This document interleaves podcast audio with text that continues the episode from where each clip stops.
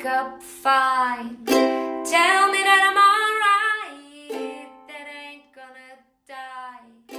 All that I want. Hallo und herzlich willkommen zu einer neuen Podcast-Folge. Mein Name ist Kendra Zwiefka und ich begrüße dich ganz herzlich bei Krebs als zweite Chance, der Mutmacher-Podcast. Heute freue ich mich, denn es ist heute das erste Mal, dass ich per Zoom einen ganz wundervollen Podcast-Gast bei mir habe, und zwar die Evelyn Kühne. Evelyn und ich haben uns kennengelernt letztes Jahr bei Yes We Can Sub persönlich auch und haben uns auf Anhieb verstanden. Ich liebe ihren Humor und ihren äh, sächsischen Dialekt, hätte ich beinahe gesagt. Evelyn ist ähm, sehr erfolgreiche Buchautorin. 2011 ist sie an der Diagnose Brustkrebs erkrankt und hatte dadurch dann auch ganz stark mit Fatigue zu kämpfen. Aber dadurch ähm, hat sie angefangen, wirklich zu schreiben. Und alles weitere erzählt Evelyn dir jetzt in unserem wundervollen Interview.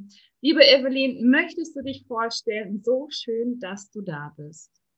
Ja, also erstmal sage ich ein herzliches Dankeschön, liebe Kendra, für die Einladung. Ich freue mich sehr, dass ich hier bei dir zu Gast sein darf. Ja, äh, du hast ja eigentlich fast alles schon gesagt. Also Evelyn, 51 Jahre alt. Ähm, ich kann das Sächsische aus meinem Dialekt, wie du so schön sagst, ja nicht heraushalten. Ne? Ähm, ja, komme aus der Nähe von Dresden, verheiratet, habe eine Tochter, zwei Enkel. Ja, und Min jetzt, kann man so sagen, sehr erfolgreiche Autorin. Ganz genau. Wahnsinn, super schön. Ähm, ja, also total schön, dass du hier bist, dass du mein Gast bist. Und ich würde ganz gerne noch mal ein bisschen in deine Vergangenheit zurückhören. Und zwar in das Jahr 2011, ähm, als du die Diagnose Brustkrebs bekommen hast. Wie war das damals für dich? Also wenn ich jetzt so zurückschaue auf das Jahr 2011, das ist immer eine ganz spannende Angelegenheit, weil das Jahr 2011 war eines der schönsten Jahre meines Lebens und eines der schlimmsten Jahre meines Lebens. Und da sieht man mal wieder, dass es eben immer so ähm, ja, hell und dunkel, positiv und negativ nebeneinander gibt. Also ich habe mich damals im Jahr 2011 nach einer langen Beziehung ganz in Freundschaft von meinem ersten Mann getrennt habe eine neue Liebe gefunden, bin zu dieser neuen Liebe gezogen. Da waren natürlich ganz viele Schmetterlinge im Bauch und alles war so super. Und drei Monate später kommt die Diagnose Brustkrebs. Ich muss dazu sagen, ich habe diesen Tumor in der Brust schon vorher ertastet und hatte da auch mit meiner Dresdner Frauenärztin drüber gesprochen, weil ich aber äh, schon mal mit 18 einen gutartigen Tumor in der Brust hatte, hat sie alles darauf geschoben und hat gesagt, das ist nichts, machen Sie sich keine Gedanken. Ich hatte dann auch mal gefragt, wollen wir mal eine Mammographie machen? Ach, Frau Kühne, Röntgenstrahlen, das ist alles nicht gut für Sie, das lassen wir mal. Und ja, und ich dann nun meine neue Liebe umgezogen, neue Frauenärztin und die sah das alles ganz anders. Okay. Schickte mich zur Mammographie und vielleicht kann das die eine oder andere nachvollziehen, vielleicht auch du. Ich weiß noch, ich bin zu dieser Mammographie gefahren. Das war so ein Ärztehaus und ich bin die Stufen hochgestiegen, rein in das Ärztehaus und dann musste ich in den Keller. Unten war die Radiologie. Mhm. Und mit jeder Stufe, die ich nach unten stieg, wusste ich, ich habe Krebs. Ich wusste das. Okay. Und Natürlich ist da immer noch so dieses Prinzip Hoffnung, wo du denkst, naja, ach, das ist so eine, so eine Eingebung und so, ne? Ich weiß noch, ich habe dann gescherzt da mit dieser Röntgenärztin, äh, die Schwester, wir kannten uns ähm, und ja, sie kam dann mit meiner Diagnose eine halbe Stunde später den Gang lang, schaute nach unten, konnte mich nicht mehr ansehen und da wusste ich alles. Ja, und da kam halt die Diagnose Brustkrebs. Der Tumor war auch relativ groß. Mhm. Und äh, dann brach sozusagen alles über mich herein, was dann halt so über einen hereinbricht. Genau. Untersuchungen, Tests, Ärzte und was weiß ich alles nur. Ja. Okay. Wie hast du dich ähm, dann gefühlt? Was waren so die ersten Momente? Wie hast du es deiner Familie vor allem gesagt? Ich finde, das ist immer ein total wichtiger Aspekt auch. Ähm, wie erkläre ich, wie erkläre ich es den Kindern, den Enkelkindern ja bei dir auch? Und vor allem ähm, ja, deinem Mann und dem Umfeld?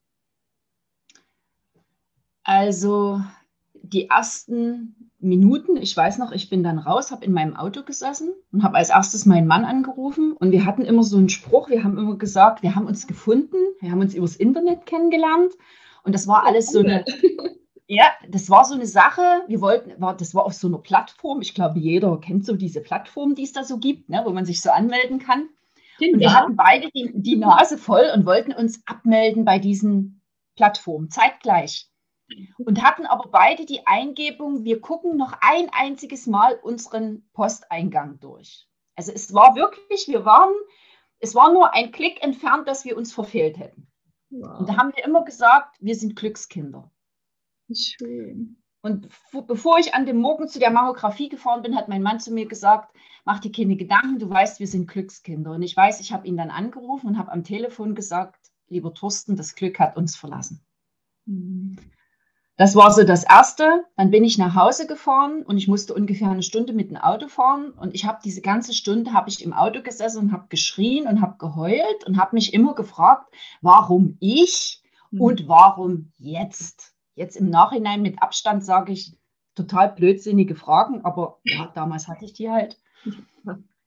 Und ähm, dann habe ich, also ich hatte damals noch keine Enkelkinder waren, meine Tochter ist ja nur schon eine Weile her, ne? Sie war da halt ähm, damals 18 Jahre alt. Ah, okay.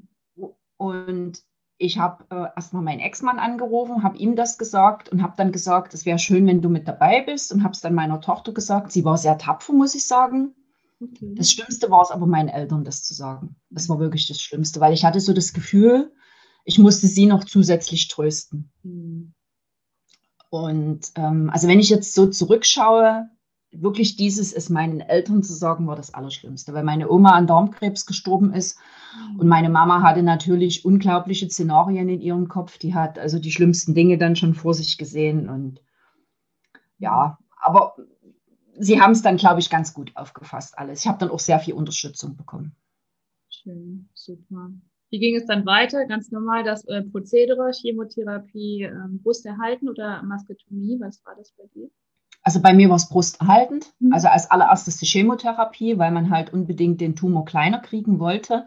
Sonst wäre Mastektomie dran gewesen, weil er einfach zu groß war und hat dann auch so ganz gut funktioniert. Er ist kleiner geworden, zwar nicht so, wie sie es wollten. Ja, und dann halt Operationen und äh, Strahlentherapie, und ich muss aber sagen, im Nachhinein gesehen, ich habe das alles mit ganz viel positiver Energie durchgestanden oder auch durchgezogen. Für mich stand, also es war wirklich nur dieser eine Moment, wo ich nach Hause gefahren bin, da war ich so im großen Elend und mhm. danach war ich dann schon im Kämpfermodus und hatte für mich so diesen Ausspruch, dieses scheiß Ding kriegt mich nicht klein. So. und so bin ich da durchmarschiert durch diese ganze Behandlung und hatte immer so dieses Bild vor Augen von ganz vielen Zielen und Träumen und Wünschen, alles, was ich noch machen wollte. Da war die neue Liebe und so weiter. Und dann hatte man ja ganz viele Pläne und Ideen. Und mit dieser positiven Energie und ganz vielen Wünschen, also da will ich noch mal hinreisen und da will ich noch mal hinreisen, so bin ich durch die Behandlung durchmarschiert, sage ich jetzt mal. Mhm. Super. Und das war wahrscheinlich auch so eine, ähm, ja, wo du dich so dran langhangeln konntest, ne? wo du immer wieder Kraft rausgeschöpft hast, dass du eben so viele ähm, Visionen, so viele Ziele noch hattest, was du auch gerne machen wolltest, oder? Richtig, ganz genau. Also ich habe gemerkt, also ich weiß noch, die allererste Chemotherapie, danach habe ich so gar nichts gemerkt. Und da habe ich so gedacht, also mir war so ein bisschen schlecht, ne? So schlecht war mir. Mhm. Und dann habe ich so am nächsten Tag dann schon gedacht, also ich weiß gar nicht, was die alle haben. Das Ding wupste hier, ne? So, und dann kam die zweite Behandlung und danach lag ich dann völlig flach. und habe dann wirklich eine Woche lang mit allen drum und dran so zu tun gehabt, unheimlich, und hatte eine große Angst vor dieser dritten Behandlung. Mhm. Und ich weiß noch, dass es mir schon vorher schlecht war, furchtbar schlecht war. Und dann hatte halt wirklich eine Schwester zu mir gesagt, Mensch, sagt sie, versuchen Sie irgendwie sich so wegzubeamen. Ja. Was haben Sie so für Träume?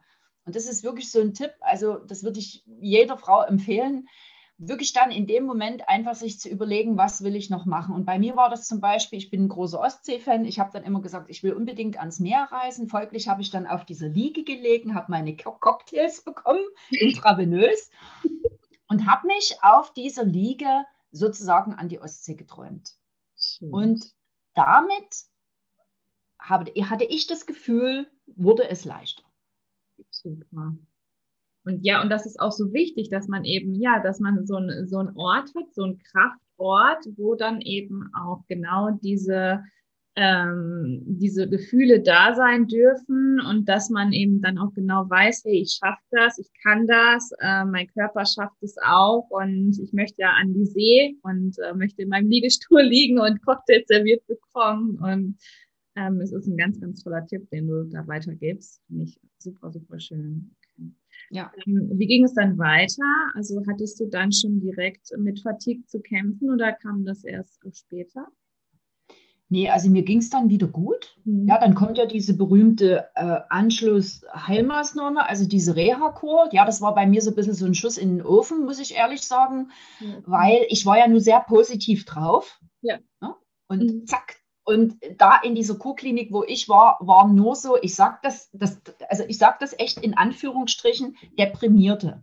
Ah, okay. Und das meine ich jetzt gar nicht negativ, Mhm. weil natürlich jeder komplett anders damit umgeht. Aber ich konnte mit diesem Deprimiertsein nicht umgehen, weil die Frauen waren alle schon gefühlt fast tot. Also die sahen sich, die sprachen ständig übers Sterben Mhm. und egal was die für Prognosen hatten, waren sehr viele Brustkrebspatientinnen, wo ich gedacht habe, da war bei vielen an sich gar nicht so erstmal diese Veranlassung vom Sterben zu reden. Die klar. schöpften sich aber so oft, ne? Das, also einer mit dem anderen und auch das habe ich auch schon gehabt und so. Und da habe ich mich da rausgeklinkt und bin ganz viel alleine, weiß ich nur im Wald spazieren gegangen. Ja, und dann war diese Kur vorbei und dann kommt ja irgendwann, kommt ja dieser berühmte Satz, wo ein Arzt dann sagt, liebe Frau Kühne, Sie sind wieder gesund. Und ich war dann so, juhu, und wieder zurück ins Leben. Und alles soll so sein wie vorher. Genau. Das war mein Wunsch. Und da habe ich mir eine Arbeitsstelle gesucht, was nicht ganz so einfach war, weil erstmal jemand, niemand wollte so eine Krebspatientin einstellen. Mhm. Dann hatte ich aber doch eine Stelle gefunden als Verkäuferin, habe mich da reingestürzt und habe gedacht, jetzt, jetzt läuft alles wieder wie geschmiert. Und dann kann ich das heute mit Abstand eigentlich gar nicht mehr so richtig sagen. Richtig fiel es mir auf, ungefähr nach einem halben Jahr, dass irgendwas nicht stimmt. Dass ich sehr erschöpft war, Mhm. morgens, abends, den ganzen Tag. Und dass ich, egal wie lange ich schlief, trotzdem erschöpft war. Okay. Und dass das so eine Erschöpfung war, die sich halt nicht nur jetzt auf das Körperliche bezog, sondern eben auch auf das Geistige. Ja. Und dass ich also mitunter Gesprächen nicht folgen konnte. Dann war es natürlich als Verkäuferin sehr schwierig. Ich habe in einem, das war eine Kombination aus Mode und Schmuck. Dann haben mir Leute Fragen gestellt zu den Mu- Schmuckstücken und ich wusste nicht mehr Gold, Silber, keine Ahnung. Und der Höhepunkt des Ganzen war eigentlich dann, dass ich auf Arbeit gefahren bin und stand an einer Ampel und ich wusste nicht mehr, fahre ich, wenn die obere Lampe leuchtet oder die untere. Wow. So leer war der Kopf. Okay. Und ähm, wurde dann krank geschrieben. Es wurde immer schlimmer. Ich bin dann im Haus nicht mehr die Treppe hochgekommen in die erste Etage, habe dann teilweise ganze Tage unten auf der Couch gelegen, habe wirklich vor mich hin vegetiert und dann begann halt ein Arztmarathon, Mhm. weil niemand wusste, was mir fehlt. Oh, okay. Und die erste Diagnose, die kam, war Depression. ja. Mhm. So. Und da probieren wir einfach mal was, Frau Kühne, und das wird dann schon werden. Und das habe ich abgelehnt. Ich habe gesagt, ich habe keine Depression, ne? das muss was anderes sein. Und ja, also es war ein langer Weg und ich muss sagen, ich habe da auch sehr viel erlebt. Also ich bin bei Gutachtern gewesen, die mich als Sozialschmarotzerin, als faules Stück und so weiter bezeichnet haben. Ich wollte mir nur eine Rente erschleichen und auf St- Kosten des Staates leben und mir meinen Hintern platt sitzen. Was? Und ja. Und ich muss auch echt sagen, Kendra, ich habe ja nun sehr viele mit sehr vielen Fatigue-Patienten zu tun gehabt, jetzt durch Mhm. meine Geschichte. Ich kriege Mhm. da sehr viele Briefe auch. Ja. Und ich höre das immer wieder, dass Leute mir das so schreiben und sagen, ich bin auch total beschimpft worden. Boah, und das heutzutage, ne? Ja, Ja, ich meine, es ist jetzt schon eine Zeit her, es war 2016, jetzt ist ja schon so ein, na, sagen wir mal so ein kleines Umdenken, was die Fatigue betrifft, in den letzten fünf Jahren, Gott sei Dank passiert. Mhm. Aber damals, ähm, ich weiß noch, dass ein Arzt zu mir gesagt hat, Fatigue habe ich noch nie gehört. War ein Onkologe, war ein, war ein Onkologe wohlgemerkt. Ne? Also habe ich noch nie gehört, den Begriff, muss ich jetzt mal nachschlagen. Das ist ja der Wahnsinn. Und mein Glück war dann eigentlich, dass meine Frauenärztin gesagt hat, wir schicken sie mal auf eine Kur. Mhm. Und da bin ich in Bad Elster gewesen und dort war ein Arzt und der hielt einen Vortrag über Fatigue. Und er hat gesprochen und ich habe gedacht, der spricht über mich. Mhm. Und sie haben dann mit mir so verschiedene Tests gemacht es ist natürlich immer sehr schwierig, weil es gibt ja nun mal, man kann nicht einfach Blut abnehmen und sagen, ah, sie hat Fatigue, ne? sondern das ist so, ja, es ist ein Zusammenspiel aus vielen Dingen und am Ende kam dann aber die Diagnose raus, dass ich Fatigue habe mhm. und das auch schon, weil es so lange anhielt in einer chronischen Form. Okay. So sagte man mir damals. Mhm. Und ich weiß noch, ich war dann bei einer Psychoonkologin das tat mir auch sehr gut. Und die sagte dann zu mir, liebe Frau Kühne, also das ist chronisch, das wird nie wieder besser. Finden Sie sich ab damit. Und sie meinte das auf eine Art gut, mhm. weil du beruhigt bist, ne? Na, bei mir war so, ich bin immer noch erwacht früh und habe gedacht, heute, heute wird es werden. Weil ich immer gedacht habe, es muss doch irgendwie irgendwann mal wieder werden. Es muss doch mal wieder, kann doch jetzt nie so sein. Und ich war voller Hoffnung und es wurde nicht. Also ich hatte, ich hatte jeden Morgen hatte, hatte ich so die Hoffnung, ich rede jetzt einfach mal weiter, Kämpfer, ne? ich hatte jeden Morgen so die Hoffnung, heute wird es bestimmt werden. Heute ist so ein? Jetzt muss doch mal irgendwie, muss es doch wieder und es wurde nicht. Und dann war die Enttäuschung umso größer. Und ich glaube, sie hatte mir das damals gesagt, damit ich in gewisser Weise anfange, es zu akzeptieren und nach neuen Wegen zu suchen. Aber erstmal wirkte sich das genaue Gegenteil, weil ich fiel in ein ganz tiefes Loch. Ja. Wie bist du da rausgekommen? Ja, ich bin da rausgekommen, indem, also sie merkte, dass ich in dem tiefen Loch saß und sie spürte natürlich, also sie hat mich kennengelernt, immer noch mit dieser positiven Art und die war gänzlich weg. Mhm. Und es hat auch mein Umfeld gemerkt, die haben alle gespürt, irgendwie die alte Evi ist fort. Und dann gab sie mir den Ratschlag und dann hat die gesagt, wissen Sie was, Sie setzen sich jetzt einfach mal hin und schreiben mal auf, was Sie alles schon geschafft haben entweder in ihrem ganzen Leben oder jetzt nur in dieser Krankheitsgeschichte. Angefangen von dem Tag, wo sie die Diagnose gekriegt haben, die ganzen Untersuchungen, schreiben sie es alles jetzt mal auf. Wow. Und ich weiß noch, ich bin nach Hause gefahren, äh, nee, mein Mann ist gefahren, ich habe daneben gesessen und ich habe die ganze Zeit zu meinem Mann gesagt, so eine doofe Idee, so eine blöde Idee. Also ich weiß nicht, wie die auf sowas Blödes gekommen ist, habe ich immer wieder gesagt. Und nie im Leben mache ich das. Das kann ich ja gar nicht. Und das geht gar nicht. Und das ist ja alles so schwer. Und dann habe ich doch angefangen zu schreiben. Und mhm. am Anfang eben halt drei Sätze hinlegen, ausruhen und so weiter. Und dann wurde es aber irgendwo immer mehr. Und dann habe ich das so aufgeschrieben, dann war das eines Tages fertig und dann hatte ich aber gemerkt, wie viel Freude mir das gemacht hat. Und dann habe ich weitergeschrieben und habe gedacht, okay, jetzt schreibe ich mal über was ganz anderes. Ich schreibe einen Liebesroman. Zeitgleich dazu habe ich mich sehr viel beschäftigt mit der Kraft der eigenen Gedanken. Schön. Mit dem Thema Mindset, also wie denke ich über mich selbst und die Welt. Genau. Und da habe ich festgestellt, dass ich mich eigentlich nicht wundern brauchte, dass meine Tage so schwer waren, weil ich lag halt morgens schon im Bett und mein erster Gedanke war, na, das wird wieder ein schwerer Tag werden. Wer weiß, was wieder alles nicht geht und mir wehtut und so, so kam es dann. Ja.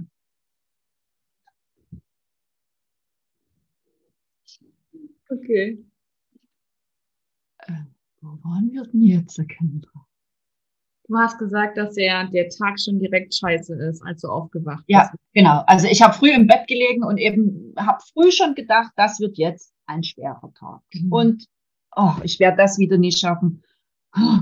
Und abends lag ich im Bett und fühlte natürlich, all das, was ich früh gesagt habe, war genauso eingetroffen. Also mhm. bitte, haben wir's ja. Ne?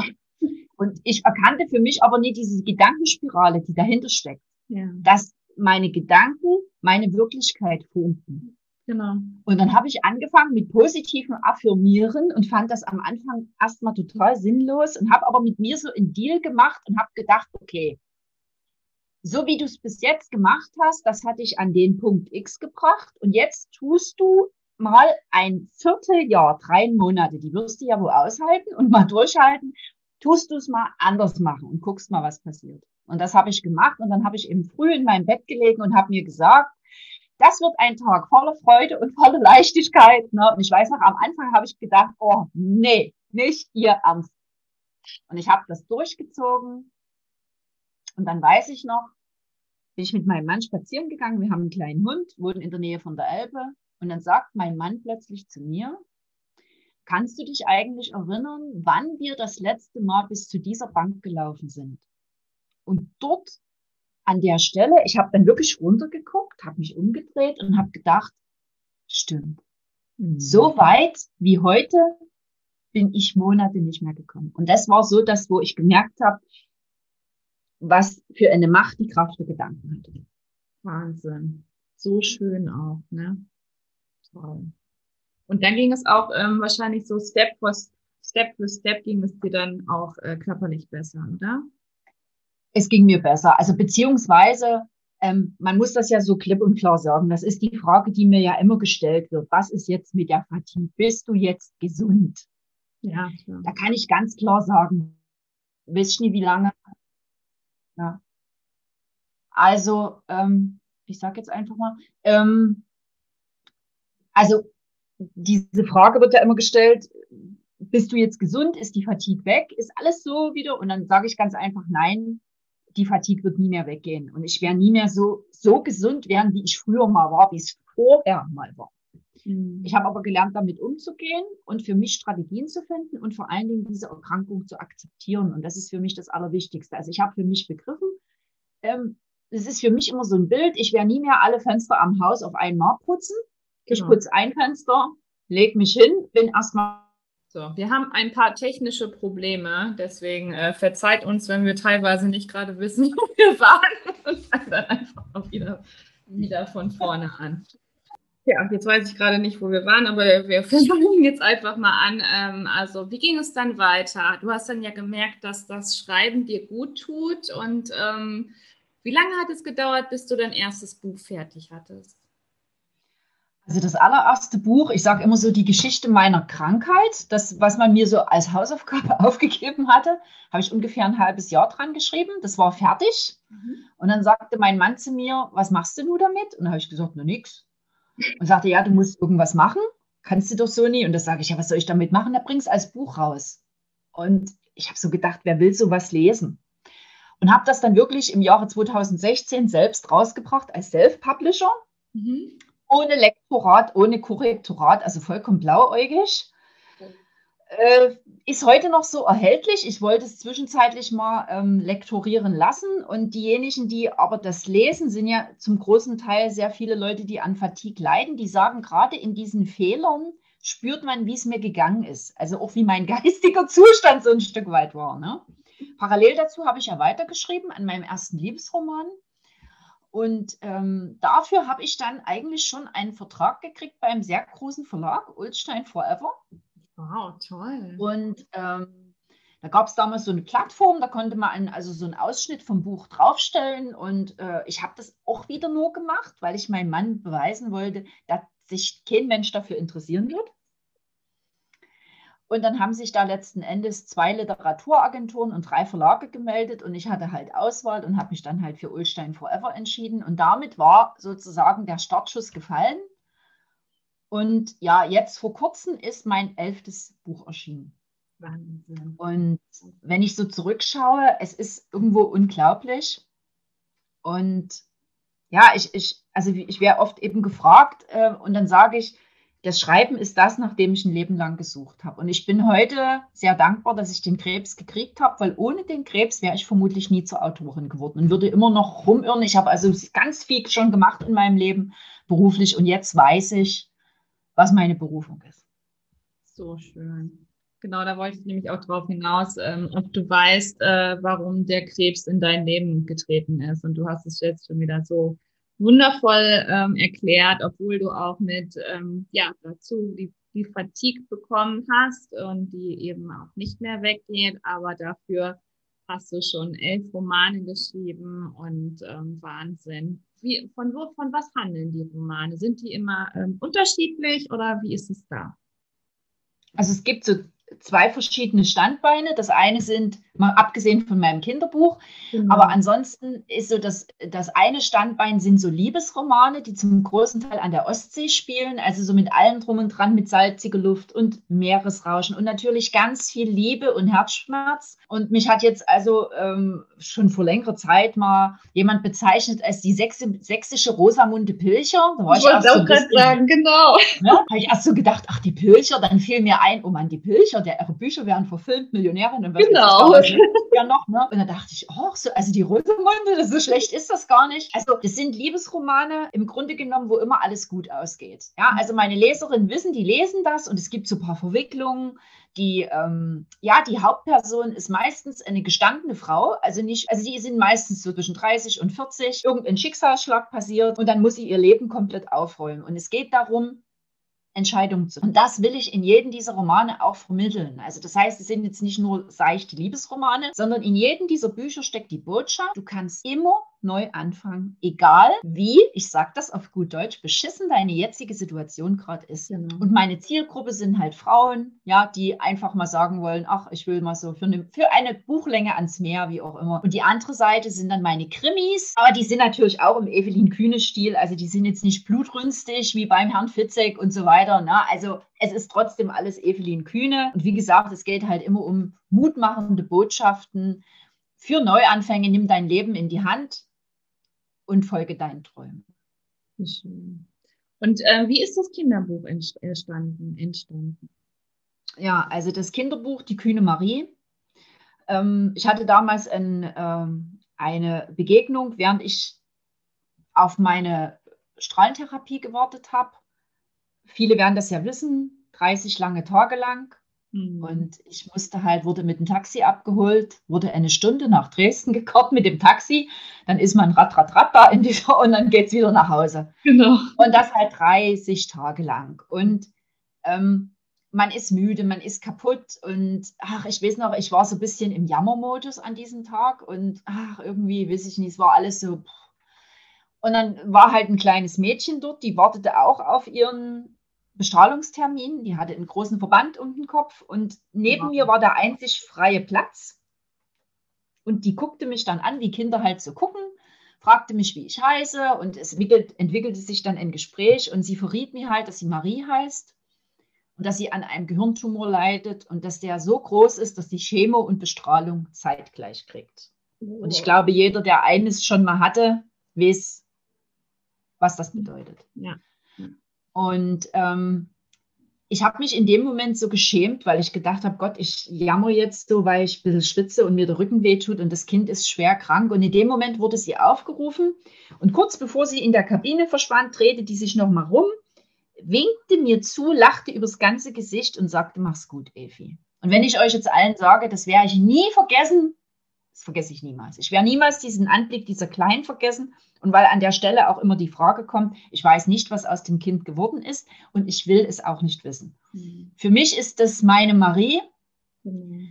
Und die ist jetzt äh, ein, ein wunderschönes, gesundes Mädchen und lebt ganz glücklich. Und so ist das in meiner Gedankenwelt und den Rest will ich nicht wissen. Und ja, ich habe mir damals dann überlegt, ich dachte, Mensch, Krebskinder, wenn du gesund bist, tust du mal was für krebskranke Kinder. Und so ist das Buch entstanden. Die Geschichte war ganz schnell geschrieben, handelt halt von einem kleinen Marienkäfer, Marie, wo der beste Freund, der Hirschkäfer Karl, eines Tages nicht in die Schule kommt. Und Marie findet heraus, er liegt im äh, Tierkinderkrankenhaus am anderen Ende des Waldes. Und sie macht sich ganz allein auf den Weg, weil sie der Ansicht ist, also ihrem besten Freund aus einem Buch vorzulesen, das muss doch helfen gegen jede Krankheit. Und sie lernt drei Freunde kennen und kommt dann da an und ja, der Karl hat halt einen Knubbel am Bein, also Krebs. Also das heißt, es ist ein Kinderbuch, was die Themen Krebs und Sterben kindgerecht vermittelt. Es ist ein bisschen ein trauriges Buch, es ist aber auch ein lustiges Buch. Es hat unheimlich vielen Familien schon geholfen, aber auch Einrichtungen wie Kindergartengruppen, Grundschulgruppen, die haben also die Bücher von mir schon gekauft und haben gesagt, bei uns ist ein Kind krank in der Klasse, wir wissen nicht, wo wir es vermitteln sollen. So schön. Und ich unterstütze halt mit jedem der Bücher den Sonnenstachel e.V. in Dresden. Das ist ein Verein, der kümmert sich um krebskranke Kinder und deren Angehörige. Mhm. Und ähm, dort hat mal eine, eine Frau, eine Mutti, hat so einen Satz geprägt und der, der beschreibt das Buch sehr gut. Sie hat zu mir gesagt, liebe Evi, das Buch hilft, wo Worte fehlen. Ja. Man kann das dann angucken, es sind ganz viele große Bilder drin. Du hast es ja schon gesehen, Kendra. Ja, so und schön. wird also auch auf den Krebsstationen vorgelesen. Und ich bin oft gefragt worden, Evi, warum stirbt ein Tierkind? Warum hast du das gemacht? Mhm. Warum nicht alles gut? Mhm. Und ich war am Anfang halt, wo ich das Buch geschrieben habe, mal auf einer Kinderkrebsstation und habe darüber mit den Kindern gesprochen. Mhm. Und die Kinder haben zu mir gesagt, in dem Buch muss ein Kind sterben, weil das ist für uns der Alltag. Und das hat mich so berührt und habe ich gedacht, das stimmt, jetzt so zu tun, als ob alle gesund wären, das ist nicht das Leben. Und deswegen ist eben ein Tierkind dabei, was am Ende des Buches über die Regenbogenbrücke geht. Aber der Karl ist es nicht, der wird wieder gesund. Ach, wie schön, ja. Aber ich finde das ähm, auch total also bewundernswert und ich finde es auch genau richtig, weil das ist eben, äh, das gehört im Leben dazu. Und ähm, auch gerade bei den äh, krebskranken Kindern oder auch generell bei jedem, ähm, der an Krebs erkrankt ist, wir wissen letztendlich nicht, ob wir es überleben oder nicht. Und ähm, richtig. Finde ich das äh, super, dass du das auch so gemacht hast. Und wir haben es ja hier auch zu Hause und ähm, ich fand es auch sehr, sehr berührend und ähm, meine Kinder auch. Also der Große hat es nicht mehr so gelesen, aber die Kleine eben. Und ähm, es ist, es gibt zu wenig Bücher, die eben ja das, ähm, das Thema Krebs erklären. Ich glaube, dass ja. man dass man äh, mit diesem Buch eben und äh, deswegen ist es auch eine Herzensangelegenheit, dieses Buch zu erwähnen. Es kommt auch hier in die Show Notes rein, alles, wenn du magst, ähm, dass es eben auch äh, ja Familien helfen kann und ähm, Eltern mit ihren Kindern und äh, dass man das mit einer so wunderschönen Art beschreibt und einer so tollen Geschichte daraus und ähm, auch ganz, ganz viel Hoffnung und Mut auch wiederum äh, macht dann auch. Ja, also ich glaube, was auch so wichtig ist, dass man eben auch Kindern schon vermittelt, ohne die Kinder jetzt zu ängstigen oder so. Genau. Aber dass im Grunde genommen der Tod zum Leben gehört. Ja. Ja, also früher gab es da ein ganz gesundes Verhältnis dazu. Da hat eben der tote Großvater, ne, vor, vor was weiß ich, 100 Jahren hat er eben noch, irgendwo wurde der aufgebahrt und dann haben sich alle verabschiedet. Und bei ja. uns ist das jetzt so, ich bin ja selbst so groß geworden, ne? Mhm. Und ich hätte es wahrscheinlich selbst auch so gemacht, wo meine Tochter klein war, dass man eigentlich das so fernhalten will von den Kindern. Husch weg und ah, nichts davon hören. Mhm. Aber wir können uns das nicht schönreden, der Tod gehört zum Leben. Ja, ist so, genau, richtig. Und ähm, Wahnsinn. Also finde ich, finde ich super, super schön. Wie, ähm, wie geht's jetzt weiter? Du hast ja erzählt, dass du auch ähm, ein Mentoring machst, also dass du auch äh, begleitest und dass du auch zum Schreiben animierst. Wie kann ich mir das vorstellen? Ja, also ich, ähm, mich haben sehr viele ähm, Fragen immer erreicht äh, zum Thema Buchschreiben. Mhm wenn ich also irgendwo bin und äh, alle stellen sich so vor und dann sage ich, ich bin Evelyn Kühne, ich bin Autorin, ach, dann wird meistens erstmal so verstohlen gegoogelt, so nach dem Motto, naja, sie hat vielleicht irgend so ein Kind da draußen irgendwo, ne? Und dann, ach nein, das, das gibt's ja richtig so, also richtig so im Buchladen und bei Amazon, oh, ist ja unklar. Und dann kommt bei ganz vielen Leuten der Spruch, ach, ein Buch schreiben, na, das wollte ich ja auch immer schon mal machen. Mhm. Und da könnte ich ja Geschichten erzählen und da hätte ich ja Stoff aber, und dann geht's los. Ich habe keine Zeit. Und genau. dann ist das. Und dann ist jenes. Und, mm, und so. Und ähm, ich möchte Menschen ermutigen, zu schreiben. Und weil viele Menschen wirklich auch tolle Dinge zu erzählen haben. Und ich glaube, es muss auch nicht aus jedem Buch jetzt, äh, aus jedem Manuskript ein Riesenbuch werden, Mitunter hilft das schon, sich manche Dinge mal von der Seele zu schreiben. Aber es gibt halt auch welche, die sagen, ich will gerne Autorin werden, aber ich weiß nicht, wo ich anfangen soll, was ich machen soll. Und da steige ich so ein Stück weit ein, mhm. indem ich den Menschen sage, ich kann dir nicht helfen, den Bestseller zu schreiben oder einen Verlag zu kriegen oder in die, in die Top-Listen zu kommen, aber ich kann dir helfen, einen Anfang zu finden und, und das ist das Wichtige beim Schreiben, dran zu bleiben. Genau. Weil Schreiben ist ein einsamer Job. ne? ähm, es kontrolliert keiner. Es sei denn, du hast einen Verlag, der dann sagt, ja, bis dahin ist Abgabeschluss. Ja, dann kommt so ein bisschen Druck auf. Aber ansonsten ist es deiner eigenen Disziplin überlassen, ob du schreibst und wie du das machst und ob du mit dir ein Commitment eingehst. Und dieses Grundzeug, also was hindert mich, wie komme ich in so einen Fluss, wie finde ich den Anfang, das vermittel ich den Menschen in meinem Autorenmentoring. Cool. Super spannend auch. Ja, also ich möchte auch schon, schon hm, keine Ahnung, seit 2019 ja. schreiben und bin auch genau an dieser Stelle und hm. ja, ja. Also das, das, und das ist ganz natürlich, ja. Und es ist auch so, was ich auch allen Menschen sage, nicht jeder ist zum Autor geboren. Aber ob es so ist, das kann nur ein Mensch herausfinden, nämlich du selbst, ja. indem du es probierst. Und dann sage ich auch so, wenn Menschen zu mir kommen, dann sage ich, ja, was willst du denn schreiben? Und dann sagen die, ja, ich habe da hier eine Fantasy-Geschichte, 700 Seiten. und oh, das, das wird nichts und das wird nichts. Und dann sage ich immer, hey, schreib doch erstmal eine Kurzgeschichte, schreib doch mal 50 Seiten und setz dann diese vier berühmten Buchstaben E, N, D, E darunter, Ende. Und dann weißt du, ist es meins? Hat es mir Freude gemacht oder muss ich mich permanent zwingen? Und die Erkenntnis, das ist nicht meins, das ist ja schon mal eine Erkenntnis. Absolut, na klar. Naja, nicht jeder Autor hier sein, ne? Auf der Welt. Ja, ja, ja, richtig. Und der eine töpfert und was weiß ich was, wurscht, ne? Oder keine Ahnung, gärtnert. Ganz egal, ja. Cool, super schön. Wie geht's jetzt weiter für dich? Was hast du jetzt ähm, in der nächsten Zeit geplant? Gibt es Projekte oder gibt es ähm, Dinge, die du gerne erzählen möchtest? Ja, jetzt im Moment liegt der Fokus ganz klar auf dem Schreiben, Schreiben, Schreiben, Schreiben. Ich habe mhm. einige ähm, Projekte am Start, also auch mein Verlag. Da gibt's so Verträge zu erfüllen, ja, also so, ähm, äh, ja, das sind so gewisse ähm, Deadlines, die eingehalten werden müssen. Und äh, dann hoffe ich natürlich, dass es irgendwann mal wieder losgeht mit Lesungen. Mhm. Wegen Corona sehr schwierig, alles wurde abgeblasen. Ähm, das fehlt mir so ein kleines bisschen. Ja, nebenbei halte ich natürlich immer noch so meine Mutmachvorträge. Ist aber auch wenig geworden. Bin ich ja viel in Selbsthilfegruppen gewesen, habe so ein bisschen was über meinen Weg erzählt und ähm, das will ich auf jeden Fall.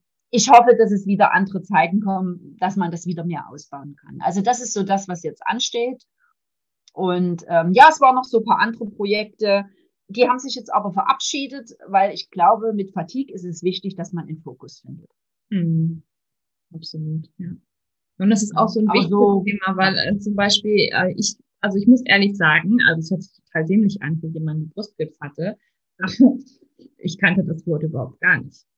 Ähm, und ähm, ich hatte damit auch toi, toi, toi. Ich habe auch ähm, überhaupt gar, kein, gar keinerlei Probleme. Und erst als es dann immer wieder ähm, gefallen ist, dieses Wort, dann musste ich wirklich erst mal googeln und ähm, habe dann das dann auch gelesen und habe das dann ja auch von dir gehört. Und ähm, dass das bei ganz, ganz vielen Frauen auch so ist. Gibt es das auch bei Männern oder ist das nur bei Frauen? Das weiß ich auch nicht. Das, nee, das gibt es bei, bei, bei Männern und Frauen. Ähm, ich muss allerdings sagen, aber das kann jetzt natürlich mit meiner eigenen Erkrankung zu tun haben.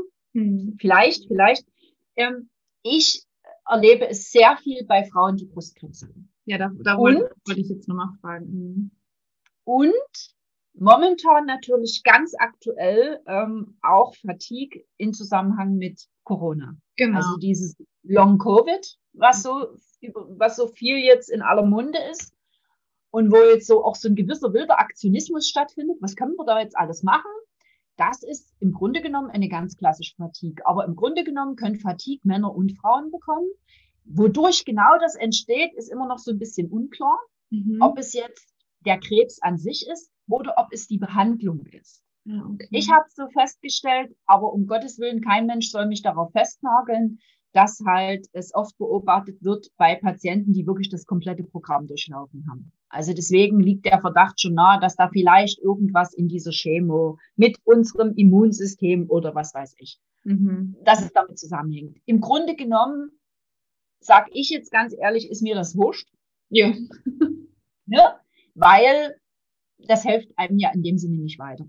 Mhm. Ne? Ich, ich wünsche mir ganz einfach, was das Thema Fatigue betrifft, dass das einen viel größeren Stellenwert bekommt. Ich habe jetzt Gott sei Dank auch eine gute Zusammenarbeit äh, mit einem ähm, mit einem Unternehmen, also die stellen Mistelpräparate her. Mhm. Und ich habe damals ja auch eine Misteltherapie bekommen im Zusammenhang mit der Fatigue, die sehr hilfreich war, einer von vielen Bausteinen. Mhm. Und die machen jetzt auch so ein bisschen so eine, so eine Aufklärungskampagne, weil viele Menschen das eben gar nicht wissen und Ärzte nicht wissen und so weiter.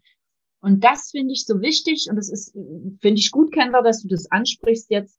Die Fatigue muss viel mehr in unser Bewusstsein kommen. Ja, auf jeden Fall. Richtig, genau. Also ich habe es ja immer Am wieder Mit- gehört, ähm, Ja. bei, bei Lebensheldin, weil du weißt ja, dass Mhm. ich für Lebensheldin ähm, Ja, ja, arbeite und mich engagiere. Und äh, da kommt es immer wieder vor, dieses Thema Fatigue dann eben auch. Und ähm, das ist aber auch, also glaube ich zumindest, dass es immer mehr wird. Ist das richtig? Richtig. Es wird immer mehr. Es betrifft immer mehr.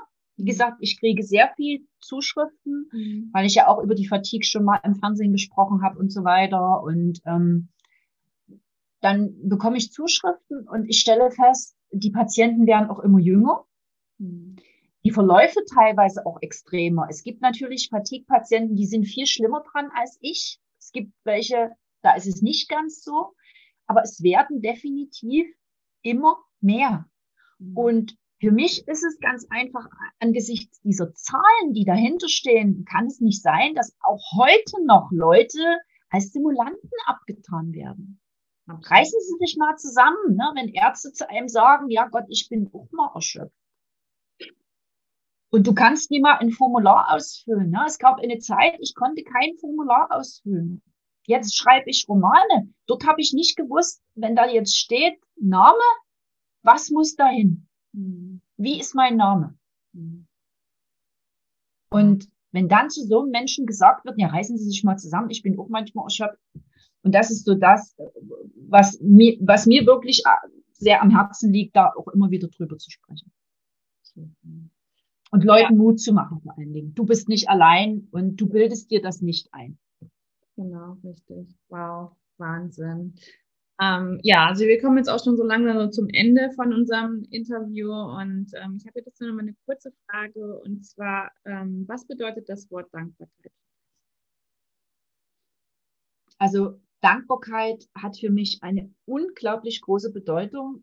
Wenn ich früh erwache, bin ich dankbar für die Nacht, die ich geschlafen habe, auch wenn ich nur zwei Stunden geschlafen habe. Ich bin dankbar für jedes Blümchen, für jeden Sonnenstrahl, für dieses Gespräch, dass uns die Technik dann doch am Ende wieder hold war, Kendra. dass es mir heute gut ging, dass ich mit dir sprechen konnte, weil es hätte auch passieren können, dass ich dir absagen muss und sagen muss, Kendra, heute ist nie so ein Tag, da klappt's nie. Absolut. Ähm, ähm, dass ich ein Dach über dem Kopf habe. Ähm, also ich bin für kleinste Dinge dankbar und ich habe mir so ein Ritual angewöhnt. Ich tue einmal in der Stunde, ähm, habe ich, äh, am Anfang habe ich mir immer im, im Handy so programmiert. Jetzt mittlerweile mache ich es von alleine, halte ich kurz inne und bin für drei Dinge dankbar. Und das können ganz simple sein, für, den, für, den, für die weiche Sitzfläche des Stuhls, für das Glas Wasser, was ich neben mir habe. Es geht einfach darum, diese ganzen Dinge, die wir als so selbstverständlich ansehen, uns ins mal ins Bewusstsein zu holen und da mal anfangen, drüber dankbar zu sein. Weil wir neigen dazu, uns immer erst damit zu beschäftigen, wenn die ganze Sache den Bach runtergegangen ist.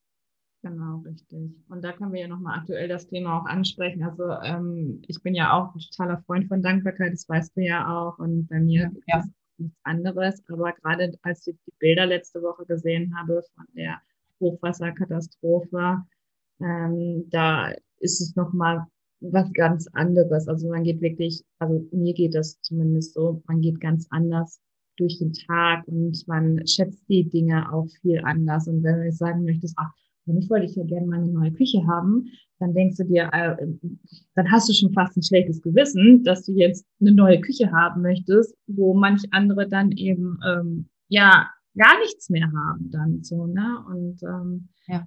es ist Ja. nicht selbstverständlich und das ist es eben auch. Es ist nicht selbstverständlich. Und vor allem, also gerade das, was du sagst, eben so eine Katastrophen, holen uns das jetzt wieder ins Bewusstsein. Absolut. Aber eigentlich braucht es das nicht. Ne? Eigentlich kann das jeden Tag stattfinden. Und wir denken halt immer, alles ist so selbstverständlich. Ja?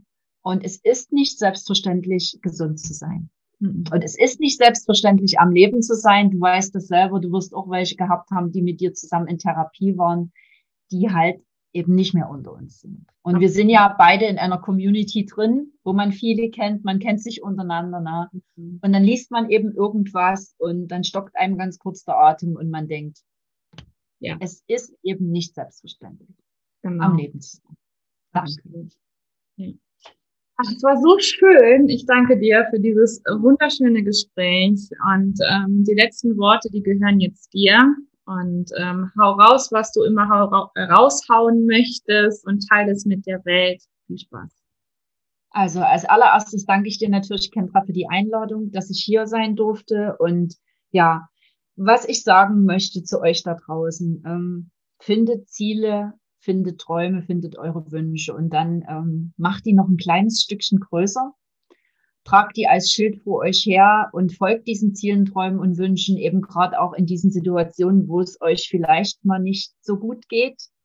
Ähm, tragt die als Schild vor euch her, richtet euren Kompass darauf aus und sagt euch immer, egal wie beschissen meine Situation ist, ich kann jeden Tag neu anfangen. Seid dankbar für das, was ihr habt und ihr werdet merken, da ändert sich was im Leben. Wow, Wahnsinn. Vielen lieben Dank. Gerne.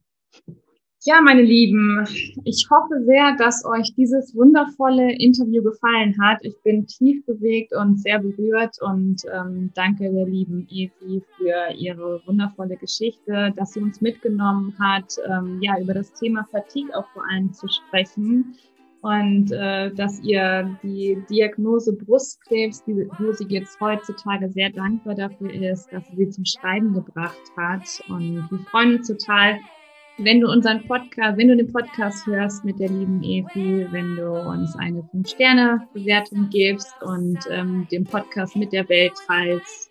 Bleib gesund, alles, alles Liebe und es ist so schön, dass es dich gibt. Deine Kinder.